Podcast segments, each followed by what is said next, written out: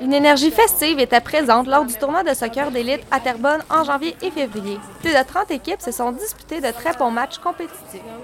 Les équipes qui sont là voient chacun de leurs joueurs faire leur maximum. Du coup, on a des matchs exceptionnels, de très haut niveau, avec des équipes qui donnent toutes leurs 100%. Il n'y avait pas autant de personnes qui attendaient la présidente de l'Association régionale de soccer, Nathalie Pezo-Wagner, mais les spectateurs et les joueurs avaient le sourire au visage et étaient clairement contents d'être sur place. Et là, les parents étaient relax, ils ont encouragé les équipes, ça applaudissait beaucoup. Donc l'ambiance était beaucoup plus euh, détendue et très agréable pour tout le monde et forcément aussi pour les jeunes. Puisque les parties ne comptent pas, les joueurs peuvent pratiquer des manœuvres qu'ils n'oseraient faire durant les parties compétitives. Les équipes aiment assurément ce tournoi préparatif à leur saison estivale.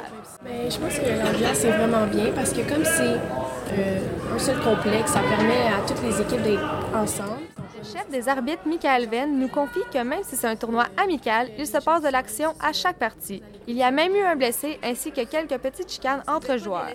Je pense que si les arbitres arrivent ici avec une mentalité de ça va être un match amical, ils vont se faire avoir, ils vont se faire surprendre. Puis ça, il y en a eu en fin de semaine. L'arbitre commence le match, puis il pense que ça va être, tranquille. Puis il se fait surprendre parce que les, les joueurs décident que ce ne sera pas tranquille. Après ce tournoi préparatif, les équipes seront prêtes pour leur saison d'été. Ici Marie-Lou Lapierre, l'informateur.